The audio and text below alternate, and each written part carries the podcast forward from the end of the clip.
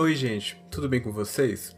Aqui é o Sebastião e no episódio de hoje eu vou dar continuidade a comentar né, alguns autores, entre aspas, esquecidos da psicanálise, né? Diferentemente do episódio passado, que eu falei do Otto Gross, que é um autor que realmente pouca gente que eu conheço sabe dele, da obra dele, de suas contribuições, a autora que eu vou falar hoje, que vocês já devem saber por conta tanto do título do episódio quanto porque eu comentei no final do episódio passado, que a Sabina Spielheim, ela já é mais conhecida, mas não da maneira correta. No sentido que existem alguns fatos da sua vida que são conhecidos, como a questão dela ter tido um caso com Jung, a sua contribuição para o conceito de pulsão de morte do Freud, porém eu acho que isso é uma redução da sua contribuição para a psicanálise como um todo. Eu realmente a considero como uma pioneira da psicanálise e a relevância de trazer ela justamente para a gente comentar, até mesmo assim pensar sobre a questão das mulheres nos primórdios da psicanálise também. Né? Tiveram algumas questões que levaram ela a ser esquecida, né? tipo, do seu legado ter se perdido, e eu vou comentar ao longo desse episódio também, assim como alguns textos e aspectos da sua vida e de sua obra também. Bem, eu conheci a Sabina, né, ouvi falar dela, tanto em aulas do curso, né, quando a gente estuda psicanálise ou estuda psicologia junguiana, a gente entra em contato com a vida dos autores, querendo ou não, e a gente acaba descobrindo com quem eles se relacionaram, quem eles conheceram, e aspectos da sua trajetória pessoal e profissional também. E foi a partir daí, vendo a vida do Jung e a vida do Freud, que eu, que eu conheci a Sabina, né? O filme que eu comentei no final do episódio anterior, que se chama Método Perigoso, ele apresenta aspectos da relação entre os três também. Tem livros que são conjuntos de cartas também, que eles trocaram. A Sabina trocou muitas cartas com Freud e com Jung também, para além do caso romântico que eles tiveram, inclusive. É... Uma coisa que eu achei interessante é porque também Recentemente, quando eu estava lendo o livro do Gross, ele cita ela explicitamente também em alguns textos. Eu achei isso bem interessante, porque são autores dos, dos primórdios, né? Como eu falei, dos, do, das primeira geração de psicanálise. E o Freud e o Jung não citam tanto ela, assim, por exemplo. Então é interessante a gente ver como que autores esquecidos, que tiveram seu legado esquecido, ainda assim se conhecem e fazem importante na vida um do outro. É, por exemplo, no filme Método Perigoso, o tanto Gross quanto a Sabina aparecem, apesar que a Sabina é uma figura muito mais central no filme, diferentemente do Gross, que é mais um personagem secundário mesmo e tal. Bem, eu vou falar um pouquinho da vida e da obra dela. Acho importante pontuar de início que em 1911 a Sabina passou a fazer parte da Sociedade Psicanalítica de Viena. Durante esse período que ela fez parte, que foi mais ou menos um ano, ela era mulher mais jovem escrevendo e publicando artigos sobre psicanálise. Ela tinha somente 26 anos. Ela tinha, se não me engano, acabado de se formar em medicina, inclusive, em Zurique. Apesar disso, né, o seu legado foi esquecido, como eu já comentei antes, e só voltou mais ou menos a ser estudado assim, na década de 70. Bem, a Sabina, ela era de uma família judia, ela era russa também. E sua família era bem conservadora, chegando ao ponto que seus pais é, mexiam no programa escolar da escola que ela estudava para não ter contato com aspectos da sexualidade em geral. Curiosamente também, desde a infância ou da adolescência, se eu não me, agora não tenho certeza, ela apresentava sintomas psiquiátricos, mas que não levavam a algum diagnóstico muito preciso. Isso fez com que em 1904, quando ela tinha 18 anos, ela fosse internada na mesma clínica que o Gross viria a ser internado e que o Jung trabalhou e que o Rocher trabalhou, nessa clínica famosíssima que fica em Zurique. E ela passou alguns meses internada lá, recebendo alta em 1905, tendo diagnósticos diversos durante esse período, desde histeria a esquizofrenia, por exemplo. Quando ela recebeu alta, ela passou a trabalhar né, na clínica e a fazer análise com Jung e também começou sua graduação em medicina, né? E a partir de então se dá o seu percurso dentro da psicanálise. Em 1911, ela publica o artigo sobre o conteúdo psicológico de um caso de esquizofrenia. que ela é basicamente um relato de casos que ela acompanhou durante seu período na clínica em Zurique, chegando a apresentar justamente em congressos da Sociedade Psicanalítica também. No ano seguinte, é, ela publica A Destruição como Causa do Dever. É uma de suas principais obras, porque é nela que ela faz alusões ao conceito de pulsão de morte que viria a ser formulado pelo Freud em 1920, no texto Além do Princípio do Prazer. Eu vou entrar mais profundamente nesse texto depois que eu falar da vida dela, tá bom? Bem, depois de 1912, ela passou por vários países, ela se casou e tal, foi morar, morou na Áustria, na Alemanha, na Suíça. Esse período que ela passou na Suíça, inclusive, ela foi analista do Jean Piaget, um importantíssimo psicólogo de desenvolvimento. Inclusive, ele foi influenciado pela parte da teoria dela, porque depois de um tempo, ela voltou para a Rússia e passou a focar na psicanálise infantil, fazendo distinção com a psicanálise que a Melanie Klein, por exemplo, fazia na época com crianças, porque a Sabina considerava a abordagem kleiniana, né, essa vertente, muito sugestiva também. A partir de seu retorno para a Rússia, sua história é um pouco nebulosa, tanto que não se sabe exatamente a data que ela morreu e nem a forma, né? Mas especula-se que ela morreu fuzilada junto com suas filhas por tropas do Terceiro Reich no início da década de 40, que eu considero no mínimo um fim muito trágico para um alguém tão importante assim, e justamente aí entra uma questão que eu acho que contribui para o esquecimento do seu legado, porque a psicanálise foi proibida na Rússia em 1936, então muito provavelmente os seus textos perderam durante esse período também.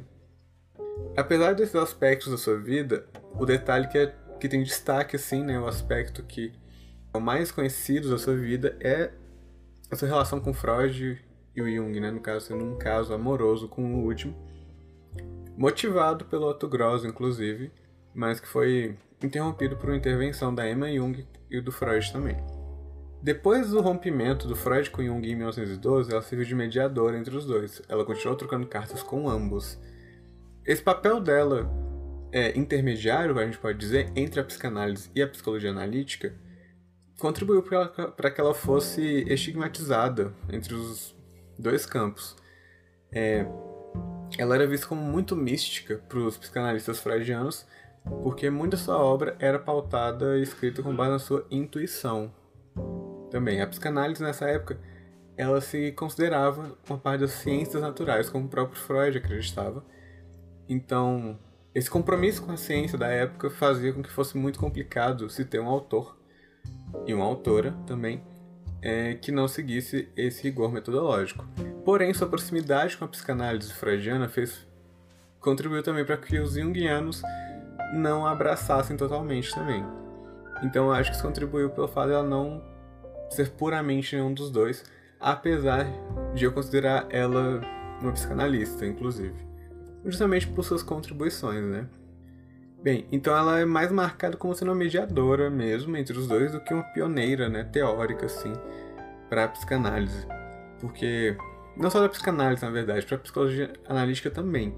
Ela tem contribuições para o conceito de inconsciente coletivo do Jung, de ânima e sombra, e foi a primeira psicanalista a tratar de linguagem e desenvolvimento infantil, principalmente depois desse período que ela passou a morar na Rússia. Um texto importante que ela fala sobre questão de linguagem e desenvolvimento infantil é o texto sobre o problema da origem e do desenvolvimento da linguagem. Eu vou começar falando dele e depois eu falo a destruição como causa do dever. Nesse texto de desenvolvimento da linguagem, ela fala a importância né, de questões como melodia, ritmo, mímica e gestos dentro da comunicação do ser humano, sendo tão importantes quanto a palavra. Apesar de que o que tem dominância né, na comunicação são justamente as palavras e os sons, porque são as formas mais sociais de expressão e sendo mais eficientes para a gente trocar informações entre si. Apesar disso, a questão da melodia e ritmo para Sabina, no caso, são os elementos que são a base para o surgimento da palavra. Nisso ela comenta algumas questões como a similaridade da palavra mãe entre línguas latinas e anglo-saxãs, por exemplo, do inglês, o alemão, para o português, para o espanhol e para o francês. Né, a questão da sonoridade do ritmo e da melodia que essa palavra evoca, sendo das primeiras palavras que o bebê fala usualmente também. Na parte de desenvolvimento infantil, se não me engano, nesse texto ela também comenta sobre etapas do desenvolvimento, relacionadas justamente à aquisição da linguagem. Ela fala sobre a etapa de desenvolvimento autista, mágica e social. Eu vou comentar brevemente cada uma porque eu não estudei a fundo para poder me debruçar demais sobre isso. Mas na etapa autista, entre aspas, seria uma etapa muito narcísica, no sentido que é muito voltada para si. O interesse do, do bebê, da criança, ainda é muito Ainda é, é, ainda é muito narciso, como eu falei, porque não há tanta aquela diferenciação do eu e do outro durante esse período. Na fase mágica, já há essa diferenciação entre o eu e o outro. Porém, ainda há aquela questão da onipotência do pensamento da palavra, no sentido em que a criança vai evocar uma palavra e o desejo dela vai ser saciado e ela não consegue entender a causalidade que está ali, mas entende que uma coisa precede a outra. E ainda não há uma comunicação social de fato, porque justamente é para atender os desejos e tudo assim. A questão da comunicação social só vem na terceira fase, que é a social, que é quando realmente a linguagem vem com um meio de comunicação social mesmo. E a criança já tem noção dos mecanismos por trás da fala e do entendimento. Voltando né, para o artigo que eu comentei anteriormente, a destruição como causa do devir, é, apesar dele fazer alusões claras ao conceito de pulsão de morte, eu acho importante a gente fazer distinções assim, porque eu considero que esse texto foi uma inspiração para o Freud ter formulado o conceito de pulsão de morte posteriormente.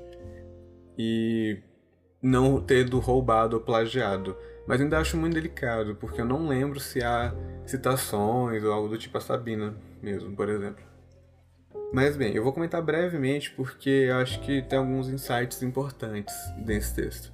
Ele começa falando sobre questões relacionadas a sentimentos negativos dentro do aspecto sexual. A Sabina chama isso de componentes destrutivos do instinto sexual, que a gente pode pensar que é basicamente um instinto de morte dentro do instinto sexual. A partir disso, a gente pode pensar a questão da destrutividade e sexualidade juntas, assim tanto de um sentido pulsional, né? O Freud fala dessa fusão pulsional, que a Sabina também fala, mas também questões de como essas coisas se manifestam, assim. E a gente pode pensar sobre o masoquismo e o sadismo, por exemplo, que é algo que o Freud traz na sua teoria posteriormente, e o Otto Gross também traz isso, que eu acho interessante também.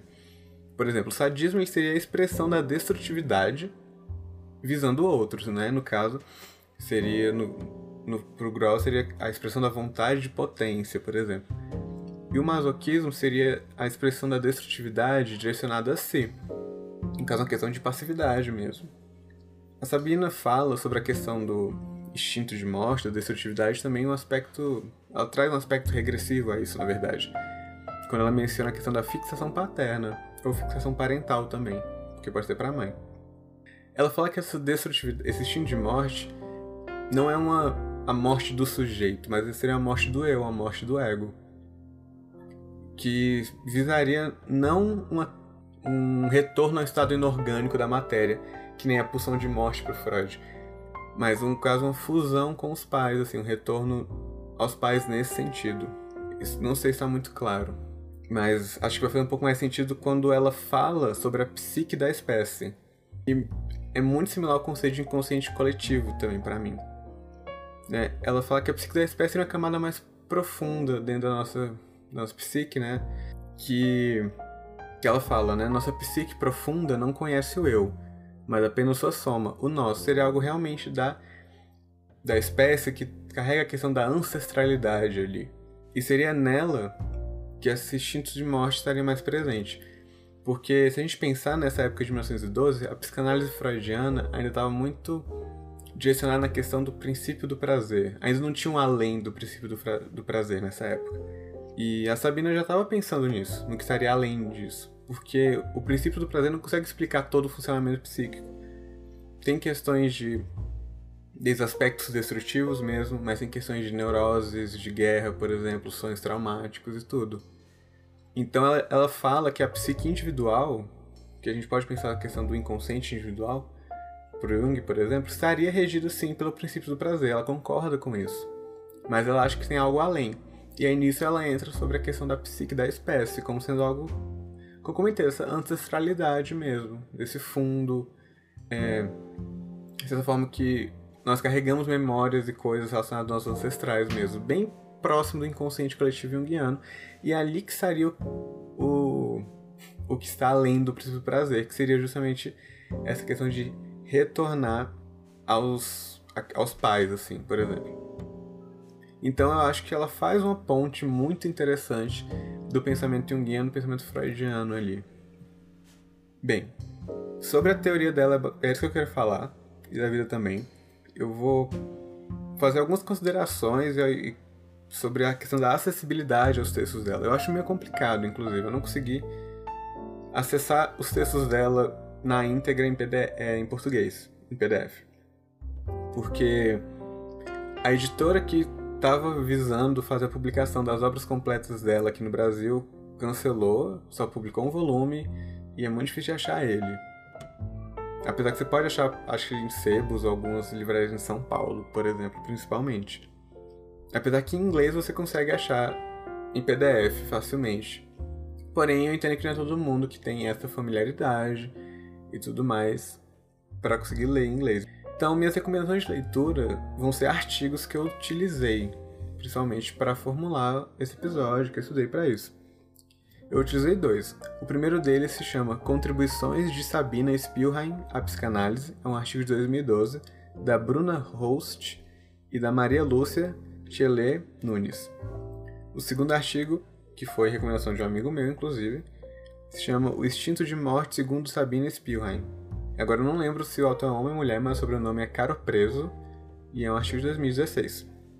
Então, as referências vão estar na descrição do episódio, quem tiver interesse. Qualquer dúvida, sugestão ou crítica, minhas redes estão também na descrição do episódio, para vocês entrarem em contato comigo. É, de forma geral, é isso, gente, que eu queria trazer hoje para vocês. Espero que tenha feito sentido.